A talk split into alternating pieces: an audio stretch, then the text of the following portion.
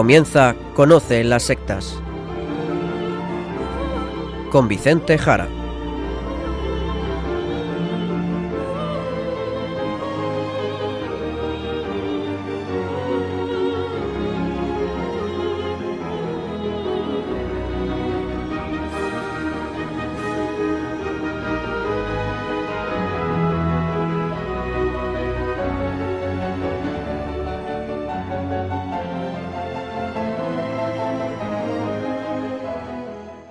Muy buenas tardes, queridos amigos de Radio María.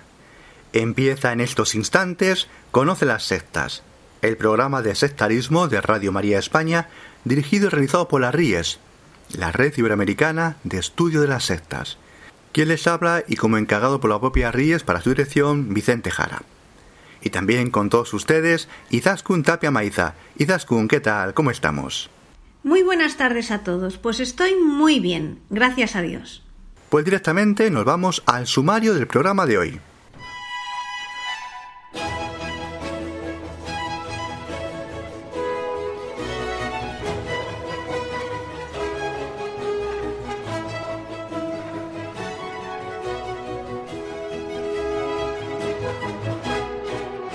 Hoy en el programa hablaremos de las ecoaldeas y veremos si son sectas o no.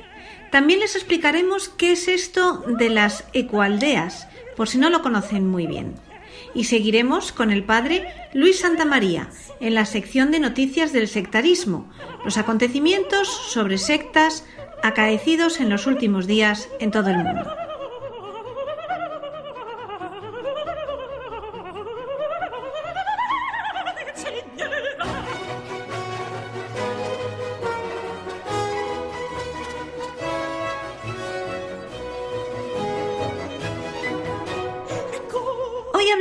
De las ecoaldeas.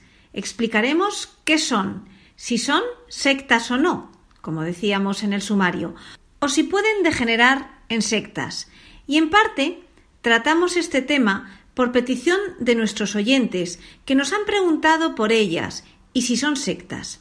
Además, es un tema que ha surgido en Internet, en páginas web y blogs, en redes sociales, preguntando si estas ecoaldeas son sectas. Y lo primero es saber qué son las ecoaldeas. ¿Qué es esto? Parece que son aldeas ecológicas, ¿no, Vicente? Eso es. Las ecoaldeas son asentamientos humanos que pretenden seguir una serie de reglas basadas en lo ecológico.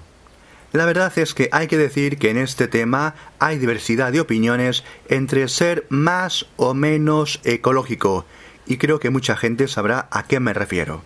Sí, creo que sí, que hay muchos radicales de vivir al modo ecologista, que son muy extremos en su forma de entender la ecología. Eso es, porque los hay más o menos ultras, más o menos radicales, que incluso tildan de no ecologistas a personas que muchos consideraríamos pues realmente como ecologistas. Es decir, que hay muchos grados. Salvando estos aspectos, seguimos con lo que es una ecoaldea, para que nos hagamos una idea. De acuerdo. Es un asentamiento ecológico, es decir, quieren ser ámbitos de escala humana y esto significa pues que no sea muy grande, es decir, recogen aspectos tribales, de pequeño número, de clan, de familia, de tribu, y esto significa pues no sobrepasar los varios cientos de habitantes, donde todos ellos pues se puedan conocer, es decir, que haya relaciones entre todos ellos. Además, pretenden que sea esta ecoaldea un ámbito respetuoso con el ambiente y el entorno natural, con una vida más cercana a lo natural, a la naturaleza, con formas sanas, saludables, también sostenibles, es decir, que puedan prosperar por sí mismas, incluso indefinidamente, en una especie de autarquía, sin necesitar de nadie más que de ellos mismos, en autoabastecimiento, y que al tiempo pues cubra los aspectos necesarios pues para la vida. Es decir, que los aspectos de trabajo, de ocio y descanso pues se puedan realizar dentro. En fin, una vida sin necesidad del exterior.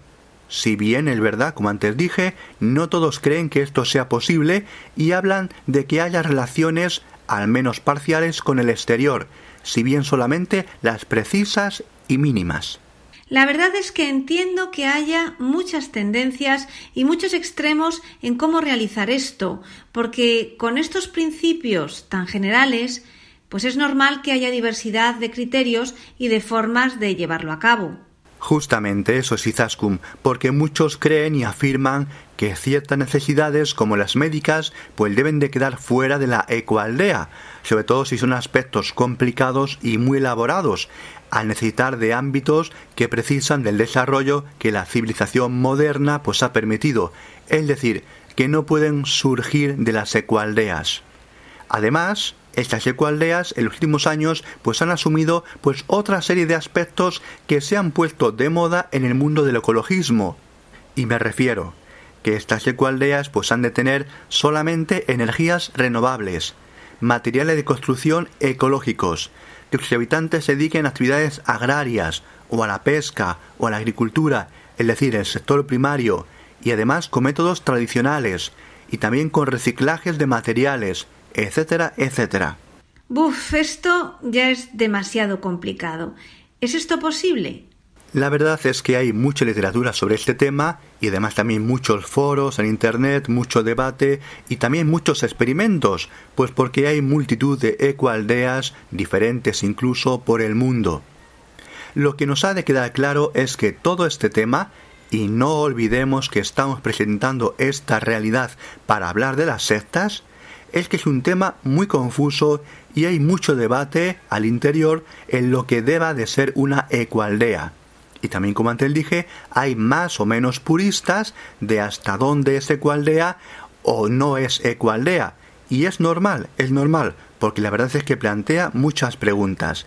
En todo caso, y doy ahora por encima mi opinión, sin entrar en grandes detalles, pues esto la verdad es que para mí pues tiene mucho de ingenuidad e incluso diría de infantilismo, aunque suene así de duro el decirlo. Ingenuidad e infantilismo, Vicente. A ver, ¿a qué te refieres? Bueno, al margen de los aspectos sectarios o no, que ahora veremos, esto de las secualdeas, pues es, la verdad, pienso yo, querer vivir como en el siglo XVIII o incluso antes, en todo caso antes de la revolución industrial, pero manteniendo los adelantos técnicos del siglo XX y del siglo XXI. Es decir, tener accesos a hospitales, medicinas, incluso vacunas, aunque también es verdad que algunos de ellos son antivacunación, tener incluso internet, libros, teléfonos móviles, ropa, etc., pero viviendo en una ecoaldea, que al final es como irse casi de turismo rural.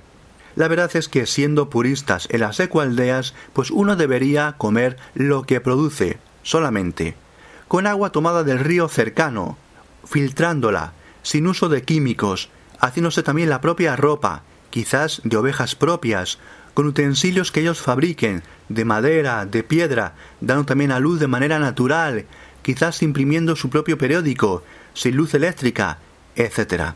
Por eso, la verdad, hablo de ingenuidad porque al final, como digo, las ecoaldeas necesitan, quieran o no, de canalizaciones de agua, de electricidad para funcionar, y esto precisa de fábricas y de todo un sistema de organización económico en buena parte internacional, es decir, bajo economías capitalistas de mercados abiertos y libres.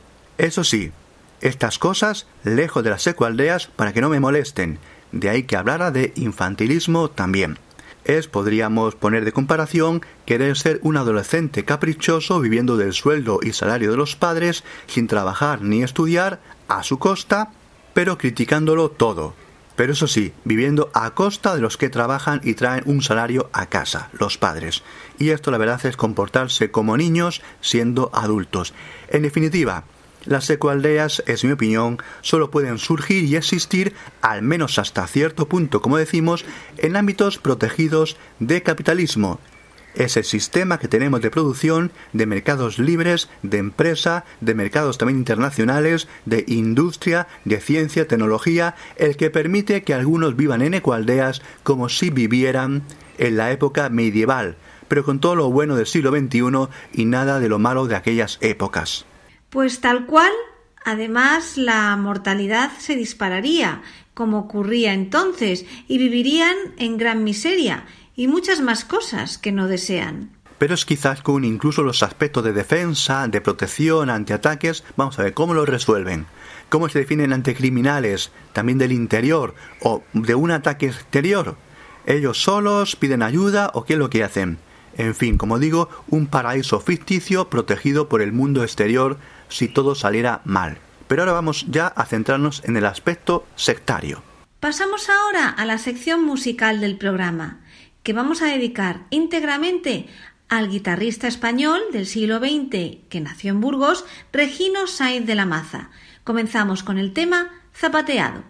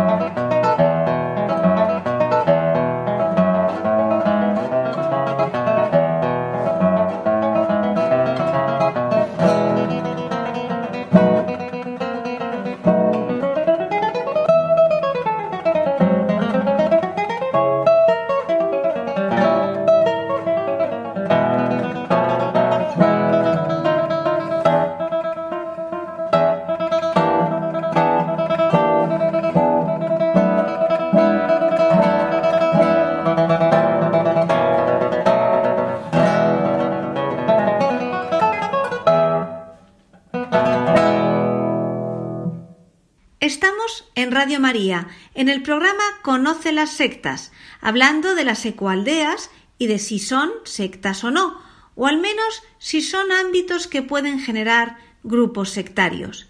Y es justamente este último aspecto sobre el que ahora queremos hablar. Porque al margen de los aspectos muy ambiguos y de doble comportamiento del movimiento de las ecoaldeas, lo que nos interesa es si esto es una secta o si es un foco de surgimiento de sectas. Eso es, justamente, Izaskun. Aquí lo importante en este programa es ver si esto es o no una secta.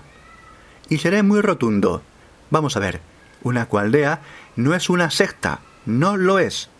Vamos a ver, las personas pueden, podemos vivir de la forma que deseemos y asentarnos de la forma que pensemos y consideremos y como queramos y como creamos. E incluso en ecualdeas más o menos aldeas ecológicas, ¿de acuerdo? Al margen, como antes hemos dicho, de ciertas incoherencias. Pero sí creo que cualquiera puede irse a vivir donde quiera y de la forma que desee, dentro de lo ético y de la legislación y el derecho. Esta es mi opinión. Nadie puede imponer el modo de vida a otra persona en este aspecto. Lo que no podemos olvidar, y hay que decirlo también, es que este movimiento de las ecoaldeas está dentro más o menos, pues hay muchos autores y teóricos diversos en este ámbito, y con diversidad de opiniones y mayor o menor cercanía según las personas y tendencias, esto de las ecoaldeas, digo, está dentro de las corrientes de pensamiento de izquierdas, anticapitalistas, que surgió en el movimiento de los años 60, 70 y 80 en Occidente. No lo podemos olvidar. Aquí también tenemos ingredientes del pensamiento ecologista, contrario a las ciudades, contrario a las industrias y también con aspecto del pensamiento Gaia, es decir, de esa creencia de que la tierra, Gaia, es un ser divino, ese endiosamiento de la naturaleza, la tierra como ser vivo, Gaia, como una diosa pagana. Y aquí se fueron uniendo aspectos en los siguientes años y décadas de también introducir, como antes dije, energías renovables, vegetarianismo y, como he dicho, de aspectos de la New Age, la nueva era, y por lo tanto ya ámbito espiritual y religioso, una vuelta al paganismo antiguo, a las religiones naturales, es decir, esas religiones paganas anteriores al cristianismo. En definitiva, un movimiento cultural y también de tintes, si no religiosos, sí espirituales. Pero ya digo, hay mucha, mucha, muchísima diversidad en las tendencias, si bien es cierto que hay extremos en las creencias, y no todos los que ven en ellas, en las ecualdeas, están en todos los perfiles que acabo de decir. Hay mucha variedad. Si bien no hay que olvidar, existe ese caldo de cultivo, esa orientación de fondo que acabo de mencionar con amplitud. O sea, una orientación de izquierdas, ecologista, naturista, anticapitalista, neopagana. Eso es, muy bien, Izaskun, eso es. Por otro lado, las ecoaldeas necesitan un modo de funcionar más o menos reglamentado, un cierto orden o normas, un gobierno. Se suele decir que es un gobierno muy compartido, a modo de consenso. Bien, hay muchos experimentos, ¿de acuerdo? Mucha diversidad. Aquí están también los diversos problemas de este tipo de gobiernos, del consenso, es algo muy conocido en la política, porque al final todo el día es estar votando y decidiendo, incluso las cosas más básicas.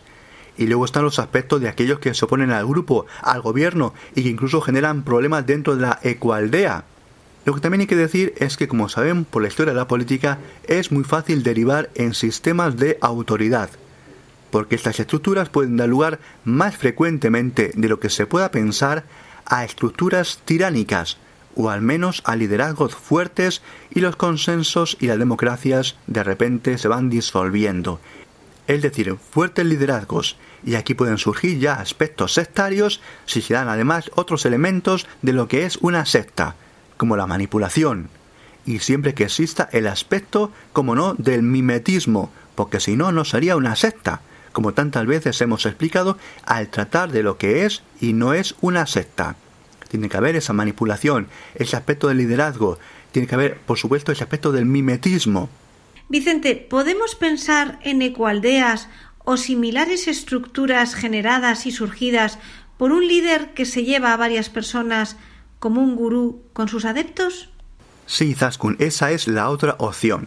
O bien puede surgir una secta a partir de una ecoaldea, pero siempre que sea una estructura sectaria, es decir, una estructura agresiva, con mimetismo y con señuelo, es decir, que parezca una ecualdea, pero que tenga otra estructura manipulativa y agresiva, sectaria. O bien lo que dices, que un gurú que ya tiene una serie de adeptos acaba llevándoselos a una ecoaldea, a un ambiente de vida de este tipo, donde mejor poder aprovecharse de ellos, mantener la manipulación, etcétera, etcétera. Por ello, por ello las ecoaldeas pueden empezar sin ser sectas y llevar a que se conviertan en sectas. En ellas pueden generarse aspectos mesiánicos del líder, ese liderazgo mesiánico, aspectos de control de las personas, aspectos de dominación y abuso, manipulación en todas sus formas. Pueden surgir ámbitos restringidos que impiden una comunicación con el exterior ante esos abusos, esas manipulaciones, pero sin olvidar, como digo, lo que es una secta. Repito, una secta es una organización agresiva que tiene mimetismo y tiene un señuelo, es decir, aparenta con ese mimetismo una cosa distinta a la que realmente es. Eso es, es lo mismo que puede pasar con un grupo de yoga, pero que es otra cosa. Eso es, eso es, eso es. Primero es un lugar donde uno va a practicar yoga, por ejemplo, y acaba poco a poco adorando a un gurú que ha ido manipulando a sus clientes, que luego convierte en adeptos poco a poco con esas técnicas de manipulación y que va aprovechando de su ascendencia como profesor de técnicas orientales para manipularlos o al menos a unos cuantos de ellos una apariencia de grupo de yoga, pero que esconde realmente un grupo manipulador por un maestro gurú. ¿De acuerdo? Incluso en estos ámbitos, apoyándose también en supuestos naturismos, se puede caer en disolver poco a poco los lazos familiares de los miembros de la ecualdea y acabar formando pues comunas de mujeres y de sexo libre, casi siempre como no, a gusto de los líderes, mientras que el resto, los no líderes, obviamente son vistos las mujeres habitualmente pues como ganado sexual de los líderes. Por todo ello, sin ser como digo una ecualdea, una secta, ni necesariamente generar sectas, sí es un ámbito en el que podría surgir o esconder una secta. Pero vamos a ver, vamos a ver, no por eso podemos negar el derecho, como digo, a generar, a que surjan ecoaldeas o estructuras de este tipo. Por lo tanto, mucha atención y mucha precaución. Eso es, Izaskun, eso es, que nos quede claro a todos. Y lo quiero repetir. A ver, no podemos olvidar que tenemos libertad de vivir donde deseemos, donde queramos.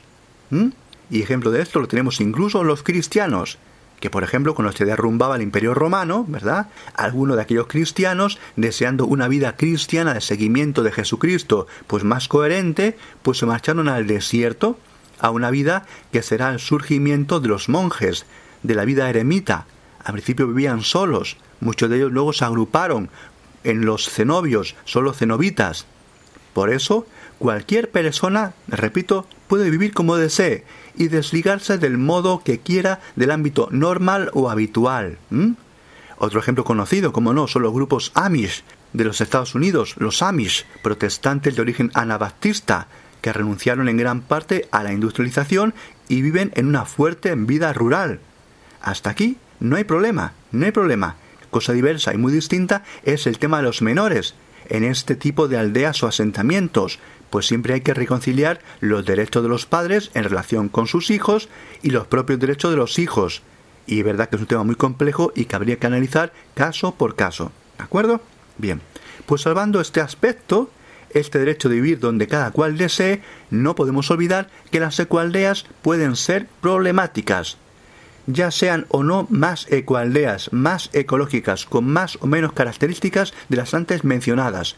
Pueden ser lugares que sean insanos y significan un peligro por sus propias características.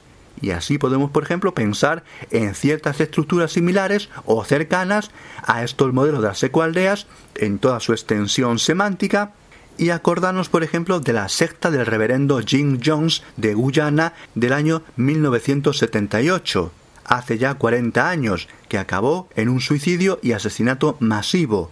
O podemos pensar en el grupo de Charles Manson, la llamada familia en los años 60, esa especie de comuna de perturbados, o el grupo de la secta de Waco, los davidianos, de los años 90, o incluso la secta sexual de corte hippie de los niños de Dios, hoy llamada familia internacional, aún existente, o por ejemplo el grupo de las doce tribus, etcétera, etcétera, etcétera.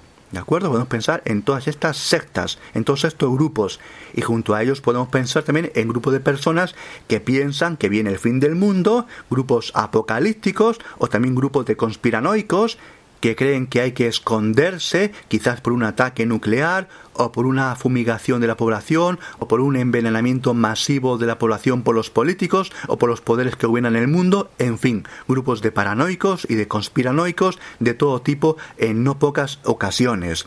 Y también, como digo, sectas diversas que se sienten atraídas por aldeas más o menos ecológicas y formas de vida alternativas donde poder mejor tener su propio mundo un mundo propio de manipulaciones y de dominio más fácil de los adeptos. ¿De acuerdo? Por lo tanto, queridos oyentes, mucha, mucha atención y mucha prudencia siempre con este tipo de asentamientos. ¿De acuerdo? Y es la verdad, pues todo lo que podemos decir, al menos de forma general. Ya habría que ver caso por caso si tal grupo es una secta o si es una estructura y forma de vida peligrosa o manipuladora para los miembros que la componen, ¿de acuerdo? Pues es lo que podemos decir para aclarar este tema de las ecoaldeas y las sectas. Vamos a escuchar de nuevo la guitarra de Regino Sainz de la Maza en el tema Recuerdo.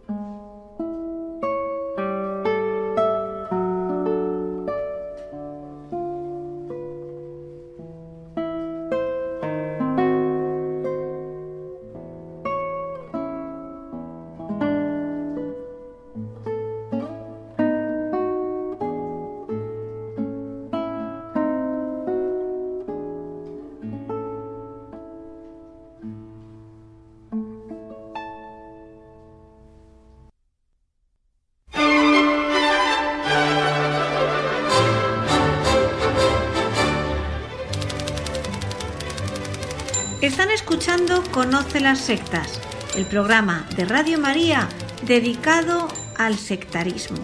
Llega el momento de repasar la actualidad de este tema con el padre Luis Santamaría, sacerdote de la diócesis de Zamora y miembro de la Red Iberoamericana de Estudio de las Sectas. Buenas tardes, Padre Luis. Buenas tardes, Izaskun, y a Vicente y a todos los que nos escuchan. Encantado de poder compartir la información más reciente sobre el tema. Adelante. Comenzamos precisamente por la noticia más reciente, ya que esta semana ha pasado por varias provincias del País Vasco y Castilla y León la Peace Run o carrera por la paz, que terminará su periplo europeo la semana que viene en Portugal, una iniciativa de promoción de la paz mundial y de la hermandad entre los pueblos, pero que esconde algo más, ¿verdad? Así es, la carrera por la paz, Peace Run en inglés, cuya edición de 2018 ha transcurrido durante estos días por varias localidades de Castilla y León, de las provincias de Burgos, Palencia, Valladolid, Zamora y Salamanca, con etapas previas en el País Vasco y posteriores en Portugal la semana que viene. Sin embargo, hay una gran falta de información sobre el contenido real de esta carrera, que llega disfrazada de Iniciativa Internacional por la Paz, pero que tiene detrás a la secta de origen hindú fundada por Sri Chinmoy. Se trata de una organización que asegura contar con el aval de la ONU, aunque es falso, y ofrece a ayuntamientos y colegios una carrera de relevos con una antorcha que dice representar la aspiración universal de la humanidad por un mundo más perfecto. Se propone una actividad dinámica sobre valores, que los niños canten una canción y son expertos en hacerse muchas fotos con los niños y con los responsables públicos. El líder que está detrás de la denominada Peace Run y que se autodefine como filósofo de la paz, Sri Chinmoy, aparece como hombre altruista, filántropo, récord, eh, Guinness, sus seguidores dicen que ha escrito 750 libros, 17.000 poemas, que ha pintado 140.000 cuadros y que ha compuesto más de 3.000 canciones. Claro, es propio de las sectas ocultar con habilidad toda la realidad que hay tras sus actividades aparentemente tan buenas. De hecho, como nos repite tantas veces Vicente Jara, estos grupos se caracterizan por el mimetismo y el señuelo, muestran una cara externa sin revelar el trasfondo y en este caso con un líder sobre el que pesan acusaciones de sectarismo, manipulación y abusos. El señuelo en este caso es la promoción de la paz entre los pueblos y la actividad deportiva, y tiene sentido que con su mejor voluntad e intención caigan en esta red y sean engañadas administraciones locales y colegios para promocionar sin saberlo la actividad de este grupo. Por ese motivo llamo a estar atentos a todos esos movimientos y a que advirtamos sobre ellos. Está claro, padre Luis, lo que comentabas del mimetismo y el señuelo que bastaría para que cualquier ayuntamiento y sobre todo cualquier colegio rechace la colaboración con algo aparentemente tan bueno y positivo. Como has dejado bien claro, ocultan su condición espiritual o religiosa. Sin embargo, el tema va más allá, por lo que has explicado estos días pasados en algunos medios de comunicación. Efectivamente, para que se hagan una idea, Sri Chinmoy, fallecido en 2007, aspiraba a lograr la salud plena mediante la unión con Brahman, la divinidad concebida panteístamente, y el estado del ser por el camino del corazón, sede del amor y del sentimiento universal, frente a lo mental, sede de la confusión y de la duda. Para ello es preciso concentrarse en algo, meditar en silencio y contemplar que nosotros somos Dios, el infinito, la eternidad creen en el karma, en la reencarnación de las almas y de ahí su vegetarianismo. Los adeptos de este movimiento llevan a cabo cada día tres sesiones de meditación, la primera entre las 5 y las 6 de la mañana, la segunda a mediodía y la tercera antes de cenar. Las hacen ante un altar con la fotografía trascendental de Sri Chinmoy, una vela encendida, incienso y escuchando su música. Utilizan con asiduidad el mantra Om. Además, el grupo fundado por Sri Chinmoy aparece citado en algunos documentos oficiales sobre el fenómeno de las sectas en Francia y Alemania. Yendo a la prensa, un reportaje del medio norteamericano Salon se refiere al gurú como supuesto criminal sexual y relata algunas acusaciones tal como las formularon sus víctimas. El reportaje traza un retrato de Sri Chinmoy como un líder ególatra y hambriento de fama que ejercía un control total sobre sus adeptos, que lo consideraban de carácter divino. Predicaba la abstinencia sexual, llegando a castigar a las seguidoras que quedaban embarazadas y decidía algunos matrimonios dentro del grupo, aunque a algunos de ellos luego les prohibía tener relaciones. El periodista afirma, después de leer el libro que escribió una importante exadepta del gurú, que se trata de una religión coercitiva y cáustica. Como señala la antigua seguidora que lo denunció por abusos sexuales, todo era una mentira. También la revista Forbes eh, publicó en 2009, dos años después de la muerte de Sri Chinmoy, un artículo en el que explicaba cómo, a pesar de parecer un líder espiritual de buen corazón que defendió la paz mundial a través de su arte, su música y su atletismo, comparado por algunos con Jesucristo, Buda y Krishna, alabado por personajes como Nelson Mandela, Bill Clinton y Diana de Gales, una ex adepta lo presentaba en su libro testimonio como un charlatán que se hizo pasar por un dios y convenció a cientos de miles de personas para que lo adoraran. Cambiamos de tema y nos vamos ahora hasta Elche, donde continúa recuperándose la joven de 19 años Patricia Aguilar, rescatada recientemente de una secta en Perú y cuyo caso ha seguido toda España. Hace poco nos contabas lo que dijo su familia en una rueda de prensa en Elche. ¿Cómo siguen las cosas? Patricia Aguilar, la joven de Elche captada por una secta peruana que dirigía Félix Steven Manrique, ha relatado su experiencia en una carta que ha hecho pública el canal televisivo La Sexta, en su programa Expediente Marlasca. Patricia escribe de su puño y letra cómo el nacimiento de su hija, Naomi, supuso un cambio increíble en su forma de ver a Manrique. Él, dice, le demostraba cariño a veces, otras estaba harto de ella, de la niña entonces yo pienso que ese cariño no era más que teatro. La joven dio a luz completamente sola y sin ayuda médica, una circunstancia que le hizo sentirse en peligro. En peligro por el tema médico, explica, de alimentos y por él mismo. Por su agresividad en todo momento corríamos peligro. En la carta también afirmaba me he sentido protegida, engañada y en peligro. Asegura que se sintió protegida al principio pero dependiente después. Engañada al ver tras mucho tiempo que no era lo que yo pensaba, y añade si tratábamos de hablar entre nosotras Patricia convivía con otras dos mujeres de las agresiones o de que dudábamos o no creíamos lo que él decía ya nos prohibía hablar entre nosotras y nos manipulaba para, para pensar mal de la otra Patricia como recordarán, se fue de casa en enero de 2017 nada más cumplir los 18 años para ir a reunirse con Manrique, con quien mantenía lo que entonces consideraba una relación a distancia. Cuando llegué, dice, me encontré con un hombre de 33 años, de apariencia normal, pero muy inteligente. Aunque no vi rastros de que pudiera ser lo que él afirmaba, el enviado, alguien con mucho poder. Estaba tan manipulada que aun sin verlo lo creía firmemente. De hecho, Aguilar llegó a grabar varios vídeos en los que desmentía estar captada y retenida por Manrique y aseguraba que estaba en Perú por su propia voluntad, una versión que sostuvo incluso en el consulado cuando su familia denunció el caso. En cuanto al rescate, Patricia sostiene que muy en el fondo sentía alivio, pero la manipulación aún estaba presente, por lo que no lo podía expresar. Además, Manrique se había cubierto las espaldas, pues, dice, nos trasladó la posibilidad de que nos encontrara la policía, y aunque no les dijo tienes que decir esto, los convencía mediante el miedo. Metía miedo diciendo las cosas que podrían pasar. Ahora, tras casi un mes en España, Patricia asegura sentirse muy bien, contenta y recuperada. Su padre Alberto Aguilar emprendió una dura lucha hasta recuperar a su hija y cuando la abrazó en Perú sabía que era la misma que se fue, cuenta al programa de la Sexta.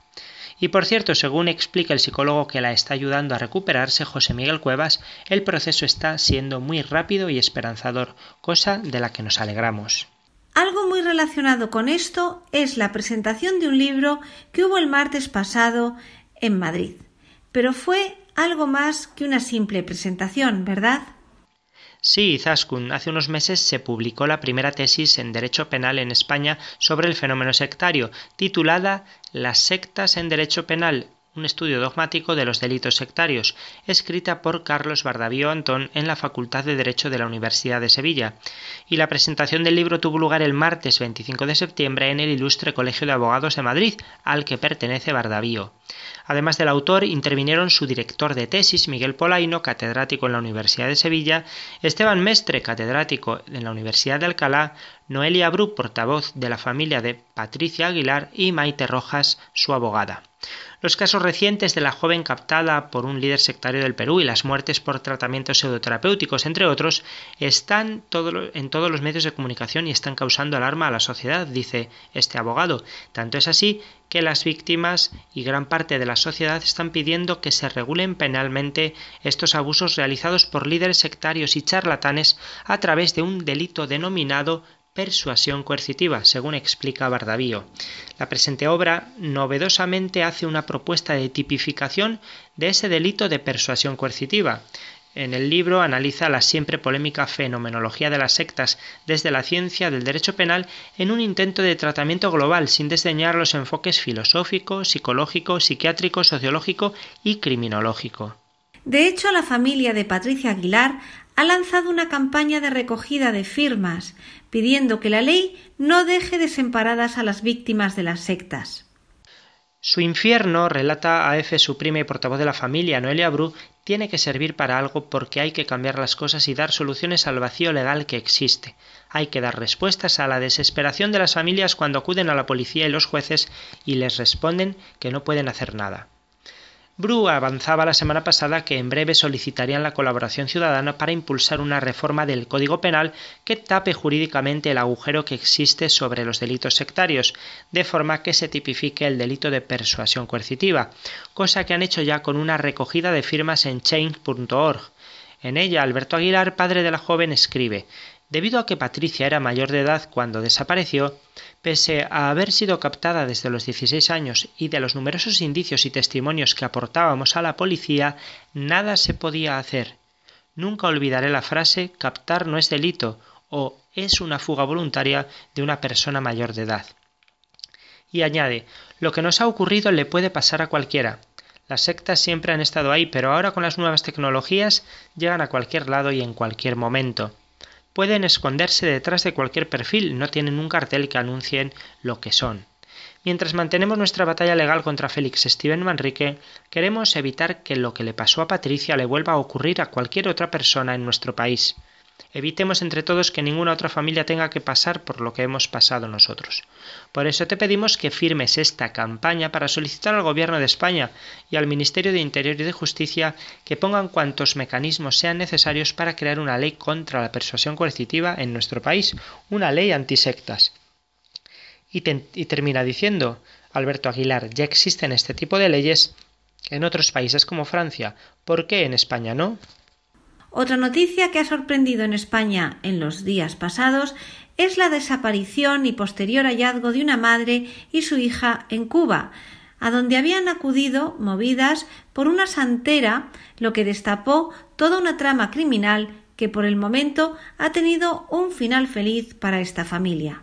Una mujer de 43 años y su hija de 6, naturales de Palma del Río, provincia de Córdoba, y residentes en Fuerteventura, fueron halladas en Cuba, donde una santera las tenía secuestradas, según habían denunciado sus familiares, que creen que puede haber más víctimas de engaños con rituales sanatorios en España.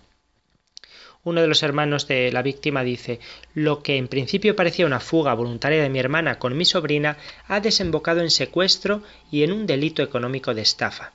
La santera, una persona tóxica y manipuladora, solo quería sacarle dinero, según sus familiares. Ha sido detenida y se encuentra en prisión y madre e hija han regresado ya a España. El pasado 20 de septiembre supimos todo esto y que la investigación sigue abierta porque ha podido engañar a más personas, la santera, haciéndoles creer que las curaría con rituales a cambio de dinero. La santera entabló contacto en agosto con la mujer en Fuerteventura con la excusa de ayudarla a buscar un alojamiento en la isla. Poco a poco se fue ganando su confianza y le hizo creer que a través de unos rituales y rezos podría ayudarla a solucionar sus problemas de salud. Según un hermano de la afectada, mi hermana y mi sobrina han sido víctimas de la manipulación de un clan familiar que se empezó a urdir con la administración de sustancias, engaños, promesas de salud basadas en prácticas médicas en Cuba y en rituales de santería que hicieron que mi hermana no fuera dueña de sus actos. Nos vamos lejos ahora hasta Tailandia, donde un popular maestro de yoga, fundador y líder de la escuela Agama, ha sido acusado de abusos sexuales por 31 exadeptos. Swami Vivekananda Saraswati, el fundador de la Academia Agama Yoga, ha sido denunciado por 31 exalumnas por abuso sexual. Su nombre real es Narcis Tarkau y es rumano. Se define como un brillante exponente de una forma única y moderna de pensar el yoga con la cual alcanzar un elevado estado de realización espiritual. Curiosamente es discípulo de otro gurú del yoga también rumano, Gregorian Vivolaru, sentenciado a seis años de prisión por mantener sexo con una menor.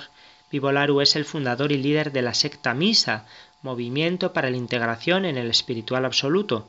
Como ya hemos dicho en este programa, Vivolaru, que buscaba mantener sexo con mil vírgenes para alcanzar la iluminación, figura en la lista de más buscados de la Europol por trata de personas, pero eso no impidió que Tarkau lo defendiera febrilmente, hasta el punto de acusar a quien le criticase de estar bajo influencias demoníacas y de encarar consecuencias infernales. Pues bien, 31 ex-adeptas, muchas de ellas de Europa y América, aseguran que en el centro Agama Yoga de Tailandia, creado hace 15 años, se realizaban retiros espirituales en los que se facilitaba el sexo con profesores y se llevaban a cabo violaciones bajo la premisa de curación espiritual. Según uno de los testimonios, definitivamente se sentía como una secta. Nos hechizó y la gente tenía una confianza completamente ciega en él, en el gurú, y en sus poderes espirituales. La mayoría de las víctimas eligieron el silencio como su aliado, temían represalias en su contra por denunciar estas conductas que, según ellas, la escuela había normalizado. Asimismo fueron silenciadas por una amenaza de karma negativo que, según el gurú, las acompañaría toda su vida. Una testigo afirmó te decían que no podías hablar mal de tu maestro. Era una cultura de culpabilidad de la víctima y retribución kármica. Así es como mantienen a la gente callada. Bueno, pues la investigación sigue su curso y se espera que el Swami Tarkau rinda declaración ante la justicia de Tailandia el 1 de octubre, ya dentro de nada. Por lo que se ve, la secta también tiene presencia en Iberoamérica, ¿verdad? Así es. Agama Yoga tiene una sede en Sogamoso, en Boyacá, Colombia. El diario El Espectador contactó con Juan Ananda, director de esa sede, para conocer su postura sobre el escándalo, y afirma no me consta nada de ese caso, y repite una y otra vez que no hay respuesta oficial porque no hay acusaciones oficiales. Dice que el centro colombiano seguirá funcionando con normalidad, aunque reconoce de forma contradictoria que nos ha afectado mucho. Dos profesores se fueron. No hay alumnos en este momento. Esto no tiene nada que ver con nosotros, pero nos está afectando. Y no solo eso, defiende con firmeza al líder, a Narcis Tarkau, señalando lo siguiente Dudo muchísimo que haya sido violación. Ese término es demasiado fuerte y no creo que haya llegado hasta ese punto. Sí creo que ha cometido errores, pero no al punto de ser una violación. De hecho, según Juan Ananda, el gurú acusado le dijo que no ha cometido ningún error y por lo tanto no hay nada sobre lo que ofrecer disculpas. En Uruguay, una diputada nacional, sacerdotisa umbanda, arremete contra el cardenal Sturla por haber cuestionado los cultos sincretistas afroamericanos. La diputada uruguaya Susana Andrade, que es MAE, es decir, sacerdotisa del culto umbanda, respondió públicamente a declaraciones realizadas por el cardenal Daniel Sturla en el semanario Búsqueda. Monseñor Sturla, al ser consultado sobre los evangélicos en esa entrevista, agregó esta frase Después está el tema de la macumba, que es muy negativa y le hace mucho daño a la gente porque la pone en una cuestión entre psicodélica y diabólica. En respuesta, Andrade ha escrito un comunicado titulado La intolerancia religiosa le hace mal a la democracia uruguaya, asegurando que el cardenal Sturla ofende a los cultos afro. Según la diputada, el cardenal hizo declaraciones ofensivas contra cultos de matriz afro en prensa, con palabras propias del uso ritual asociándolas falsamente a algo malo o dañino, desde la ignorancia acerca de nuestra cultura religiosa, expresándose agresivamente en relación al término macumba, que pertenece al universo sagrado y es usado vulgar e intencionalmente con sentido burlón, despreciativo y ultrajante para referirse a rituales afroumbandistas, promoviendo la intolerancia, discriminación racial y racismo contra las tradiciones espirituales étnicas provenientes de poblaciones africanas e indígenas sometidas a esclavitud durante los siglos de invasión europea en complicidad con la Iglesia católica, siendo de allí hasta nuestros días víctimas de subalternidad y vulneración social estructural y endémica, manifestó. Como pueden ver, no solo defiende, sino que ataca, aprovechando para acusar a toda la Iglesia. Otro fragmento, escuchen. Si la comunidad afroumbandista sufre lo que hoy es culpa, es por culpa de la Iglesia Católica de esas épocas que colaboró con el sometimiento cultural y genocidio africano e indígena, encima demonizando nuestra identidad espiritual ancestral, pretendiendo sellar nuestro futuro social como hacedores del mal, solo por tener una concepción propia del mundo trascendente, dice Andrade, recordando que el cardenal con esas palabras reivindica ese terrorismo cultural. En fin, lo que hay que oír. De todas maneras, casi no hay semana que no haya sucesos relacionados con estos cultos. Sin ir más lejos, en el país vecino, en Argentina, hace unos días detuvieron a un pai umbanda que había violado a sus dos hijastras en el contexto de los rituales. Eso es, esto también es un banda. Un pai un banda de 30 años que violó en reiteradas ocasiones a sus dos hijastras de 14 y 24 años y que tuvo un hijo con una de ellas, fue detenido el pasado 17 de septiembre tras un allanamiento en la localidad bonaerense de José Clemente Paz. En 2016 el acusado fue denunciado por su expareja, una mujer con la que convivió siete años, quien aseguró que el hombre abusaba de sus hijas en medio de rituales umbanda. Desde aquel momento el acusado se fugó de su domicilio y permaneció evadido durante estos dos años hasta hace unos días, cuando fue apresado. Producto de las reiteradas violaciones, la joven de 24 años, hijastra del hombre, hija de, la, de su pareja, quedó embarazada y en la actualidad tiene un hijo de dos años y medio.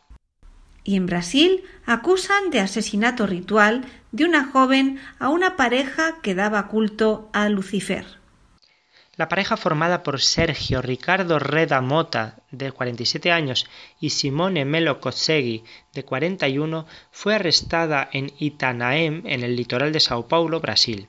Están acusados de matar a la técnica en seguridad Atila Arruda Barbosa, de 20 años. La policía reveló que en aquel lugar ellos mantenían a la joven en una cárcel privada.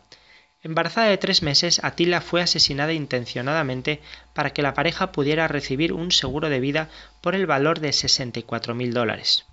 Cuando el cuerpo de la joven fue encontrado en una playa de Mongaguá el pasado 3 de julio, se creía que la muerte había sido por ahogamiento accidental. Los rumbos de la investigación cambiaron cuando representantes de una empresa de seguros se pusieron en contacto con la policía preguntando sobre la muerte de la joven. En la casa de los sospechosos se encontraron imágenes y altares de adoración a Lucifer. Atila participaba en esa secta denominada luciferianos y fue asesinada durante un ritual. El delegado policial dijo además que otras personas pudieron haber sido víctimas del mismo golpe.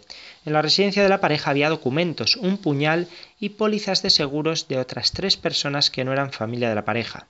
Los investigadores de la Policía Civil encontraron perfiles en Facebook mostrando la actividad de la pareja en rituales de magia negra y satanismo. En las fotos en la red social aparecen ofreciendo, aparecían ofreciendo poder, estatus y liberación de espíritus a cambio de pactos de adoración a Lucifer. La pareja aparecía con ropas negras al lado de velas, pentáculos e imágenes, e incluso dentro de cementerios. Hasta aquí nuestro repaso quincenal a la actualidad del fenómeno sectario y a la nueva religiosidad. Gracias de nuevo, Padre Luis, por traérnoslas y hasta el próximo programa. Gracias a vosotros, Izaskun y Vicente, gracias a nuestros oyentes y a todos los que hacen posible Radio María. Hasta dentro de dos semanas, si Dios quiere. Escuchamos ahora del guitarrista Regino Sainz de la Maza el tema Rondeña.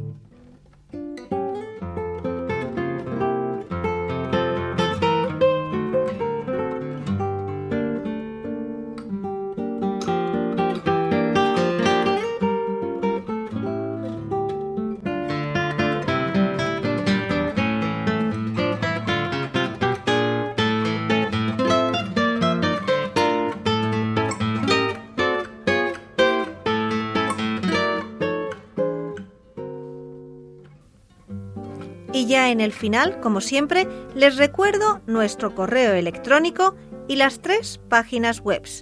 El correo electrónico es conoce las sectas La web de la RIES, la Red Iberoamericana de Estudio de las Sectas, es www.ries-medio-sectas.tk, donde podrán suscribirse al boletín semanal de manera gratuita. La dirección del blog de las Ries es www.info-ries.blogspot.com. También pueden leernos dentro del portal de noticias religiosas de Infocatólica, cuya web es www.infocatólica.com. Si alguno de ustedes, queridos radioyentes, desea alguno de los programas de Conoce las Sectas, para ustedes mismos, para un familiar, un amigo, como un regalo, ante una necesidad por alguno de los temas aquí tratados o por la razón que sea, pueden llamar al teléfono 902 500 518. Lo repito, 902 500 518. Muchas gracias, buenas noches de parte de todo el equipo que está compuesto por Vicente Jara, Luis Santamaría y quien les habla, Izaskun Tapia Maiza. Y hasta dentro de dos semanas, si Dios quiere.